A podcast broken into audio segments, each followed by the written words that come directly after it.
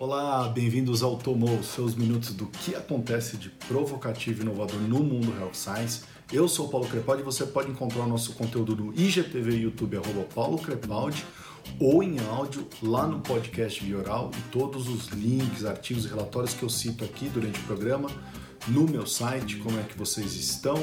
Quase nove meses. Quase nove Ah, meses. Seguro, dá zero pra ele. É, dessa loucura que a gente está vivendo. É, mas eu queria falar de uma coisa é, que aconteceu durante essa semana, uma coisa que eu acho é extremamente importante, é, sobre consciência. É, há quatro anos atrás, o Colin Kaepernick era o, o incompreendido e hoje estamos vendo gerações mais sensatas, um movimento diferente que a gente viu das ligas americanas, gerações que conhecem mulheres, negros, LGBTI, é, todos protagonistas, é, gerações que nasceram em um mundo de heróis hollywoodianos e presidentes negros, mulheres maravilhas e líderes de nação e artistas consagrados é, LGBTI. Então acho que é toda uma mudança comportamental que a gente está vivenciando é, dentro uh, dessa pandemia uh, também. Já que eu falo tanto de esportes, eu queria falar de dois filmes uh, do ator da, do Pantera Negra, além, obviamente, do Black Panther, do Chad, para vocês assistirem. Então, para quem gosta de esporte, eu recomendo Draft Day, que aqui no Brasil é conhecido como A Grande Escolha, é, estrelado pelo Kevin Costner, e o 42, 42, que é 42 a história de uma lenda. Então, se você é fã de futebol americano, Draft Day, é um excelente filme. E se você quer conhecer um pouquinho mais da história do primeiro afro-americano na liga de beisebol, MLB, 42 é o filme. Ambos os filmes são excelentes. Eu recomendo muito para vocês. Vamos lá.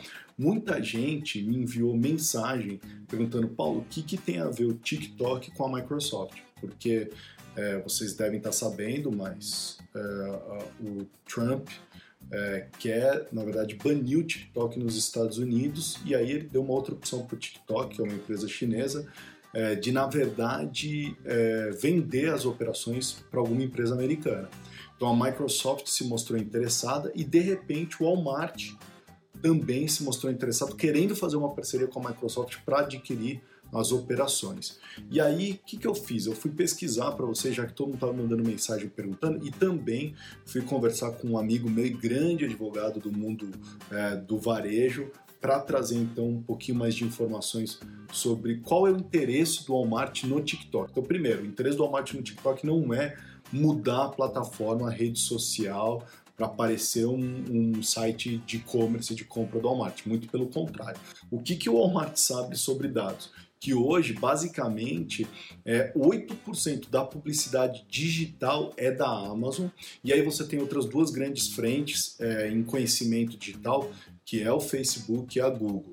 E o Walmart está perdido é, nesse jogo todo. Né? Então, o que eles querem fazer? Se eles conseguem fazer essa aquisição das operações da TikTok, eles ganham informações é, de, uma rede so de uma rede social que é gigantesca, que está crescendo cada vez mais, e aí eles também podem vender mídia.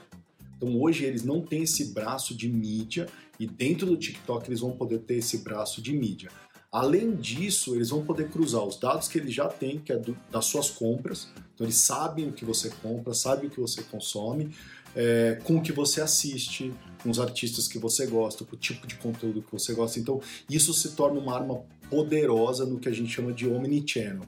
Então, esse é o grande interesse do Walmart é, nessa jogada. E aí, quem sabe no futuro, quando você estiver assistindo um vídeo e sei lá, tem lá um uma caixinha de leite, tem lá um salgadinho, quem sabe o Walmart não pode criar uh, um e-commerce dentro de um conteúdo que você está assistindo e você já clica e já compra uh, direto do produto, a gente não sabe. Então esse é o interesse real uh, do Walmart nesse jogo, que é ganhar um espaço dentro da publicidade digital, tá bom? Então tá aí, para quem me perguntou, tá respondido.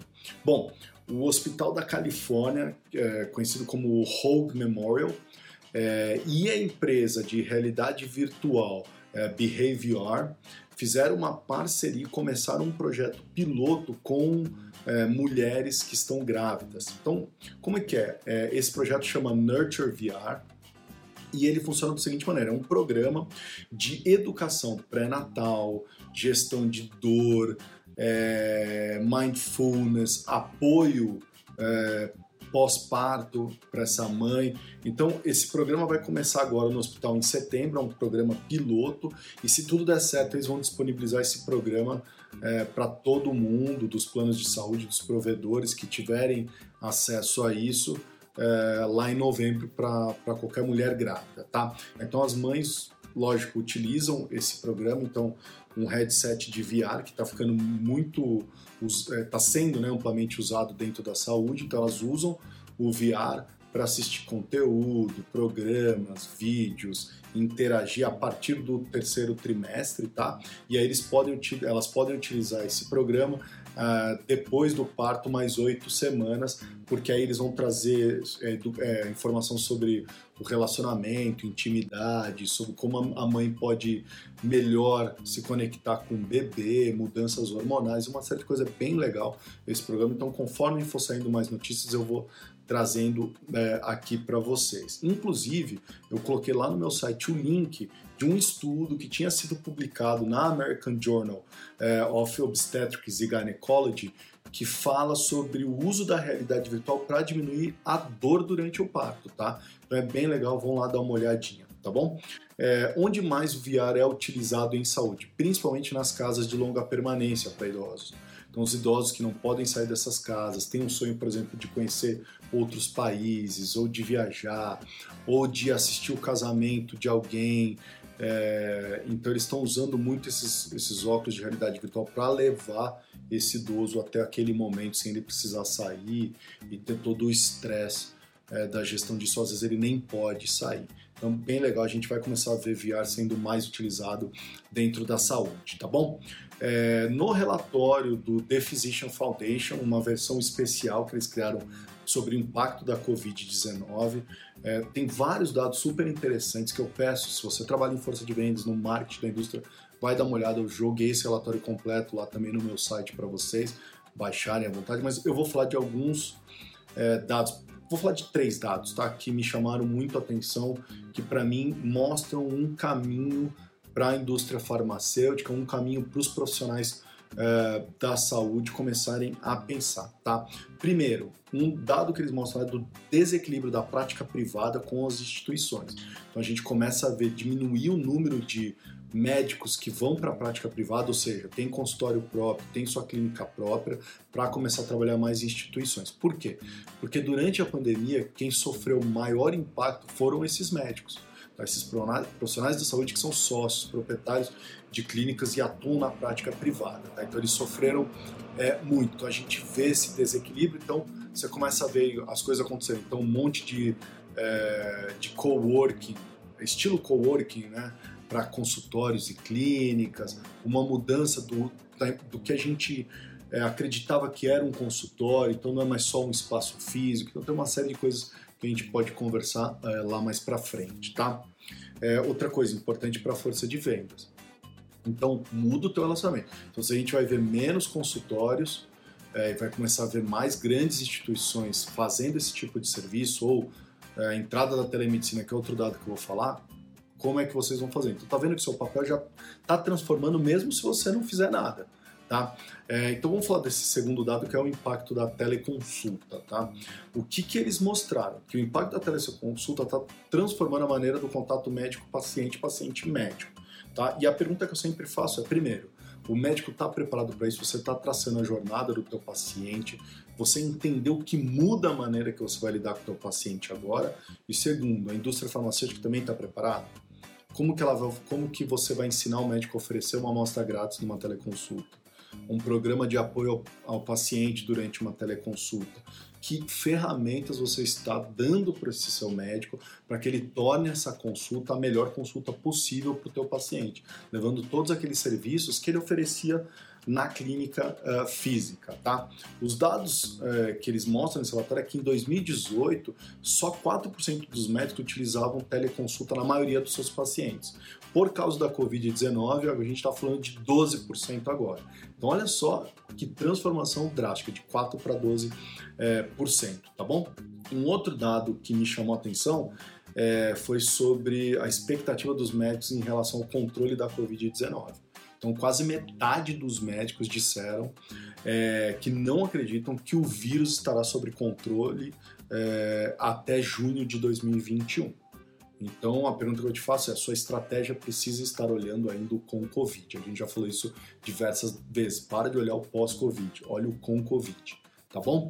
É, Para finalizar, eu vou falar da entrada da Amazon é, nos gadgets e de vez com gadget de saúde, que é o lançamento do Halo.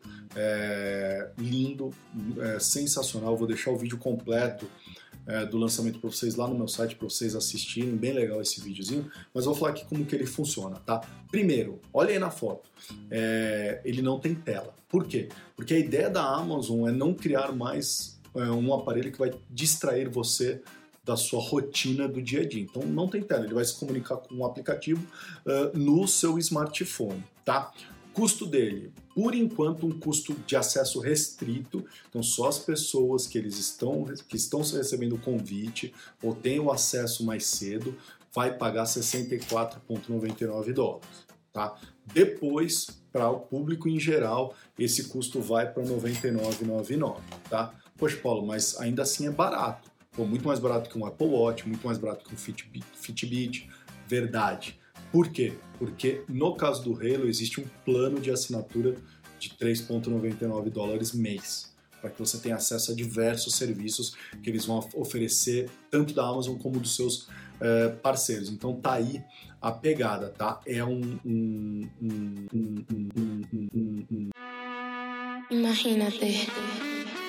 Tu Um device, um wearable que vai oferecer uma assinatura é, mensal, tá certo? É, vamos lá, FDA, não tem nenhuma aprovação de FDA como os outros que já conseguiram estudos, aprovações do, do FDA, é, é, não tem GPS, não tem Wi-Fi também. Então é diferente, não é um smartwatch tá? É, um, é, um, é uma pulseira que vai olhar a saúde de uma maneira holística, tá? É, o que, ela possui? Possui um acelerômetro, sensor de temperatura, um monitor cardíaco, é, dois microfones e uma luz LED indicativa e um botão para ligar e desligar o microfone.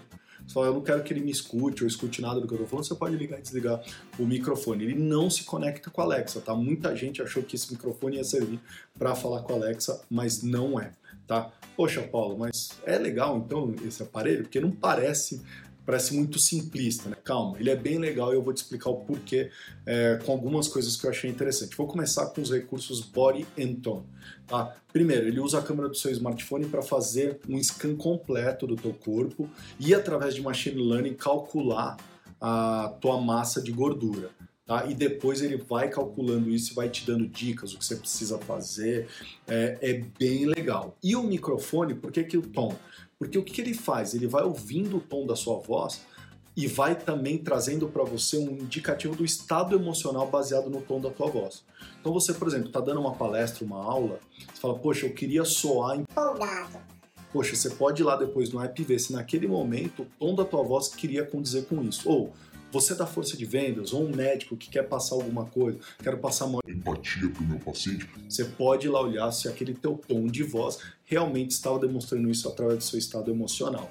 Então isso é bem legal, é muito interessante, tá? Ele também tem análise do teu sono e traz uma série de dicas de análise do sono, é, tá? E ele tem uma coisa que é, ele pegou o que a Associação Americana de Cardiologia é, indique, recomenda sobre atividade física diária e colocou isso de maneira gamificada. Então a associação diz que são 150 minutos diários, tá? Eles transformaram isso em pontos e vão mensurando isso para você e ele consegue analisar a atividade que você está fazendo e a intensidade. Isso que é importante. Não adianta ser qualquer atividade, tem que saber qual que é a intensidade, uma intensidade leve, moderada, tá? Para poder fazer esse cálculo de pontuação. Então, isso é muito legal e ele vai te dando vários feedbacks através de machine learning. Então, isso eu achei muito, muito legal. E assinatura mensal também serve porque eles vão chamar de labs que são o quê? São parcerias, então ele já tem parceria com a Mayo Clinic, é, tem parceria com a Headspace, vai ganhar mais parceria, por exemplo, pode ter parceria com o teu plano de saúde, que vão adicionando novos serviços, novas dicas, novas orientações por lá, e quem paga essa assinatura mensal vai ter direito a usar é, esses labs, tá certo? E aí, gostou? Compraria Halo? É, é isso aí. Ficamos por aqui, aguentem firme, todas as segundas de manhã. E aí? Tomou?